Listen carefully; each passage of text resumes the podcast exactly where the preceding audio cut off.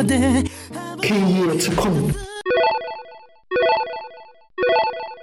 当时我是在想，关于新手引导这个，我们想了半天，最后决定还是不要做新手引导了，因为没人看是一点，二是有新手引导这个东西其实是不正常的，就是我要教你做很赞同这个软件怎么用，这个行为是不正常的。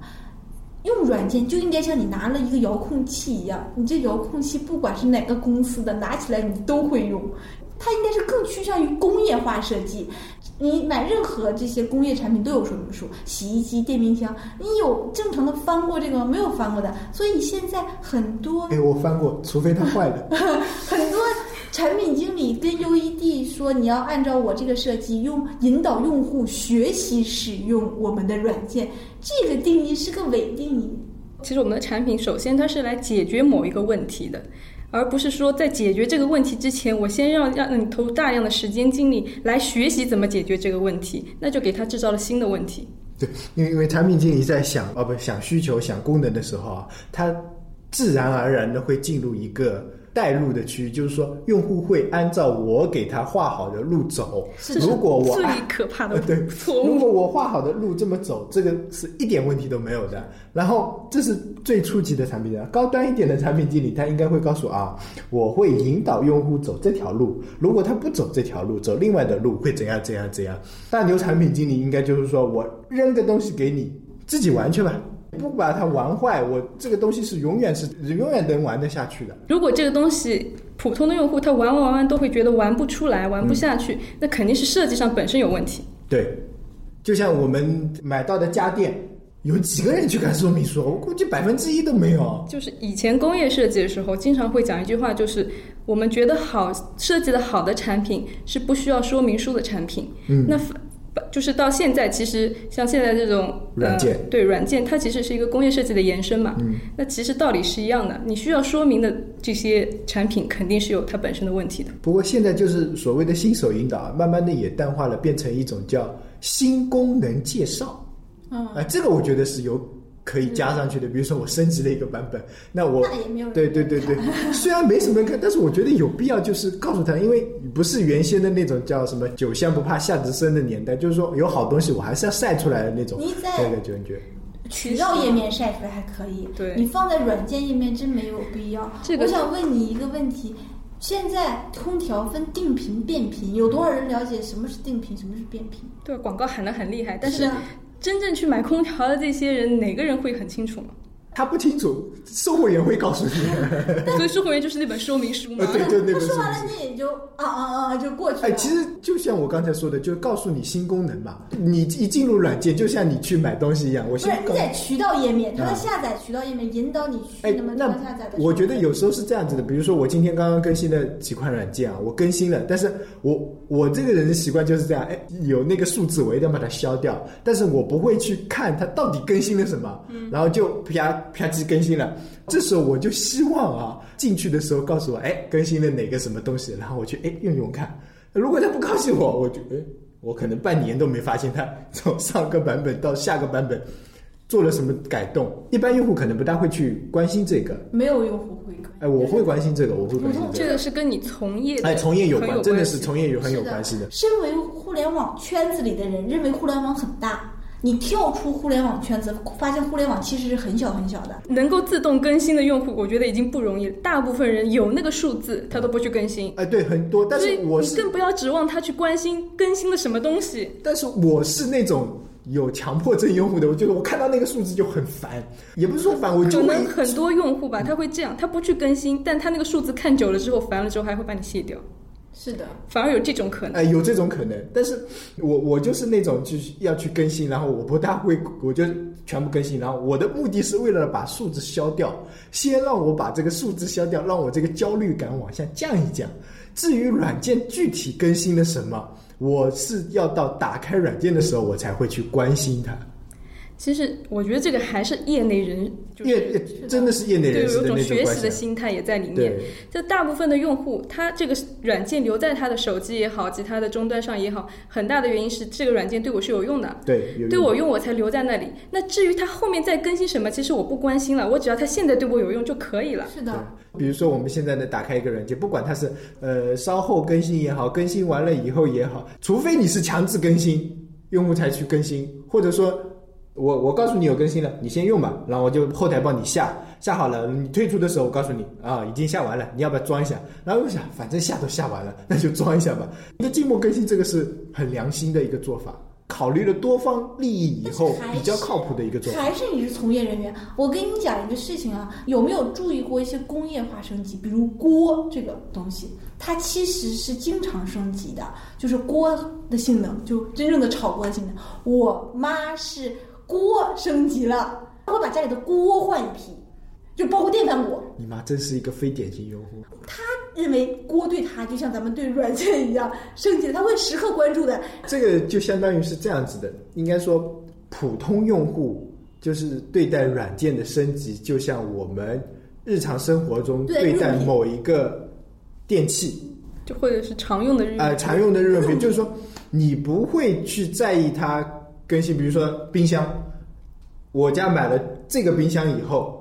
三五年之内，其实冰箱已经更新换代了好几次了，你不会去理它，除非你这个冰箱坏了要买新的。好，这时候你会去到商场，然后你会发现，哎，原先的冰箱是两门的，现在的冰箱变成三门了，然后你就会，你才会去关心这个第三个门是干什么用。但是我觉得很有可能你对比完了之后，还是买了一个原来那些差不多的，就是基本功能能满足，可能原来是容量不够了，现在换了个大容量而已。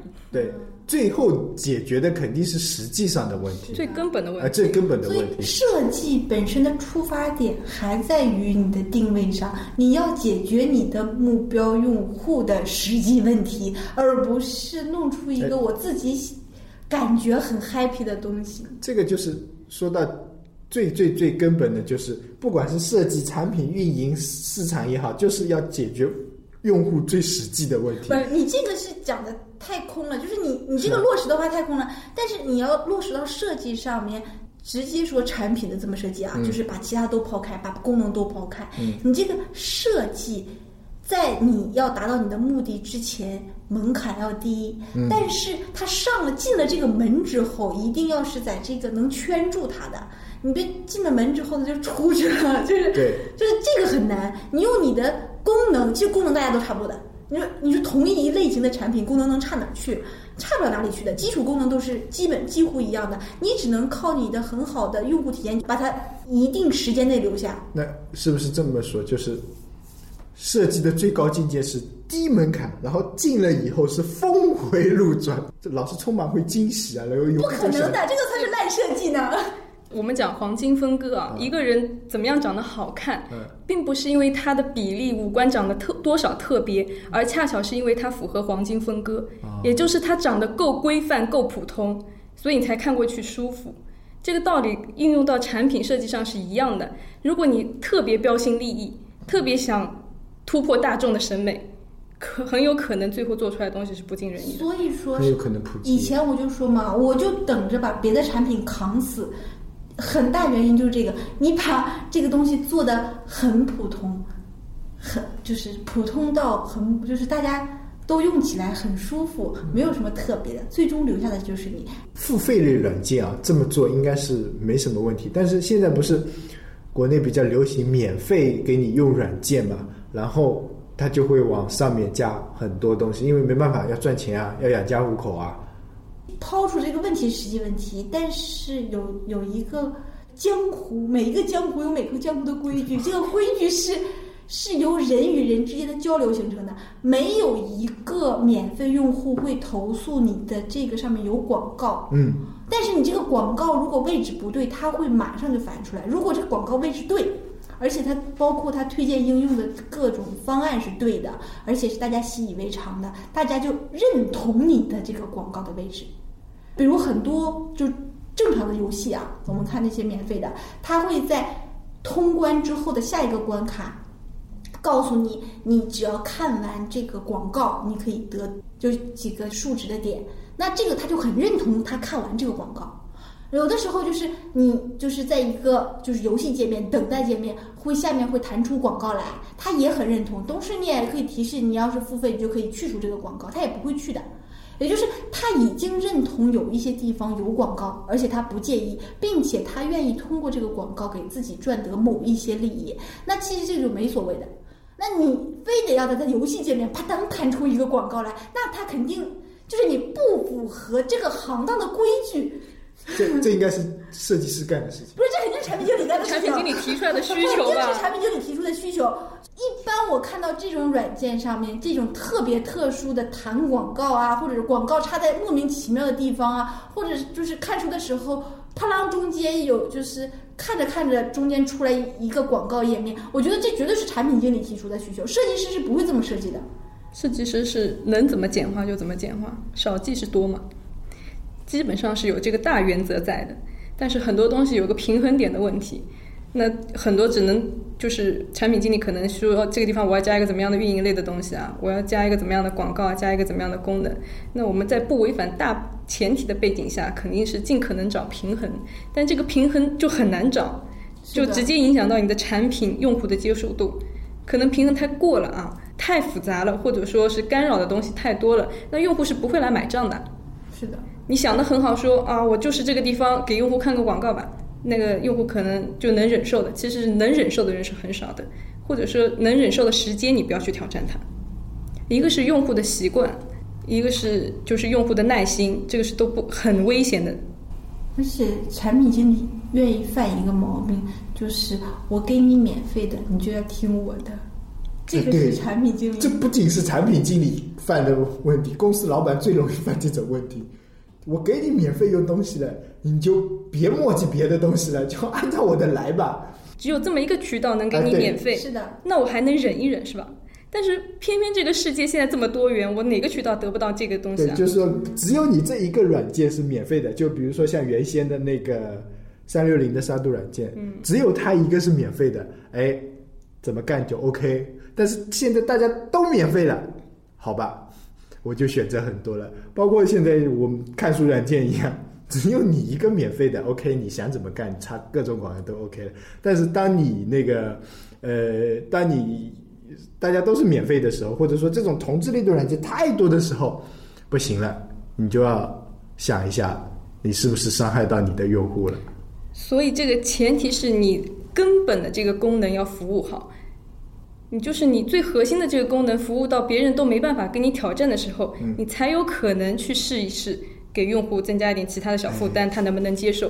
如果你连自己最根本的这个事情都没有做好，你拿什么资本去去跟用户商量呢？就是那个那个那根支点不能被人家挖走。你这根支点要是被人家挖墙角挖掉一点的话，你的支点就不稳了，再怎么撬都撬不起来。很难，因为现在就是不说同质化的产品多啊，而是咱们本身想的这些功能就是。来源于用户使平时的使用，咱们并没有开启用户另一种使用行为或者是需求。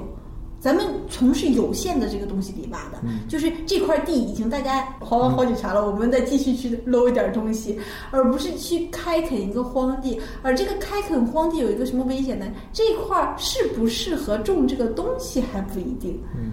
就所以，我们现在就是执行类的产品经理，就是动不动说啊，我们在这个产品上再加一个现在很流行的功能，结果这个功能在这一块儿我们的产品中它是不能生根发芽的。这个其实是一个很大的问题。你想想，设计师本身把这个东西融到这里面就已经费很大劲了，它不是自然生长出来的这个功能，它是你产品经理塞进来的。然后他好不容易把它设计在一起之后，发现这个功能压根儿没什么人用，然后他就慢慢慢慢死掉了，死掉了还要把它从中间摘走，这是一个也是很危险的，因为它已经这批已软件发出去使用的时候，用户已经有一个根基在用这个东西了。但是这个其实很难很难的。如果这个产品里所有的都是核心，就是它们之间是紧密联系的、缺一不可的，它必然是很和谐的生长在一起的。